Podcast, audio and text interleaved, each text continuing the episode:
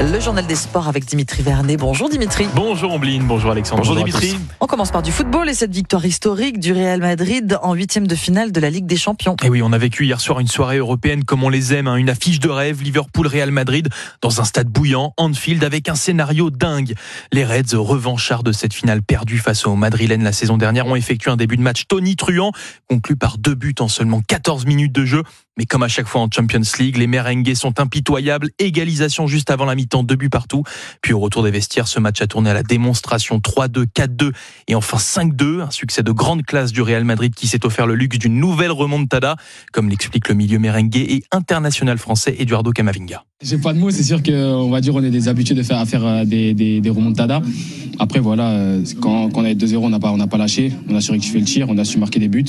Et après le 2-0, bon, on n'a pas encore assez de buts et on a su en marquer, c'est plus important. Eduardo Camavinga au micro de nos confrères de Canal+, un match qui restera gravé dans les mémoires hein, puisque c'est la première fois que Liverpool concède plus de 3 buts sur sa pelouse en Coupe d'Europe et ils devront avoir beaucoup de courage pour remonter ce score au match retour à Madrid. Avantage pris également dans l'autre rencontre de ces huitièmes de finale puisque Naples s'est facilement imposé 2-0 à Francfort, leur permettant de prendre une sérieuse option pour la qualification en quart de finale, un palier jamais atteint dans leur histoire. Suite de la compétition euh, ce soir avec deux nouvelles rencontres, Leipzig, Manchester City et Inter Milan, Porto, des matchs à suivre bien évidemment euh, dans Europe 1 Sport ce soir à partir de 21h. Alors question à présent Dimitri, Neymar jouera-t-il face au Bayern le 8 mars prochain?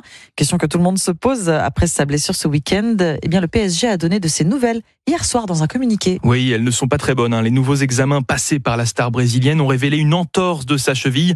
Neymar est donc d'ores et déjà forfait pour le match face à l'OM dimanche et sa présence face au Bayern Munich le 8 mars est vraiment très compromise. Basket à présent, l'équipe de France continue sa préparation pour la Coupe du Monde. Et oui, puisque nos Bleus déjà qualifiés affrontent demain la République tchèque à Prague, avec sur le parquet le prodige Victor Wembanyama. Mais au vu de son intégration dans une équipe américaine cet été, pas sûr que la future star de l'équipe de France puisse disputer ce mondial en août. Cependant, au micro européen de Martin Lange, il affirme son intention d'y participer. Pour moi, c'est euh, une étape, bien sûr. J'ai pas du tout envie de passer à côté de, de cet événement. hein. Ma volonté, c'est d'être en équipe de France cet été, en tout cas. Victor Wembanyama au micro européen de Martin Lange. Il ne reste plus qu'à croiser les doigts et espérer que son futur club l'autorise à venir jouer pour cette Coupe du Monde. C'était le journal des sports de Dimitri Vernet. Merci. 5h.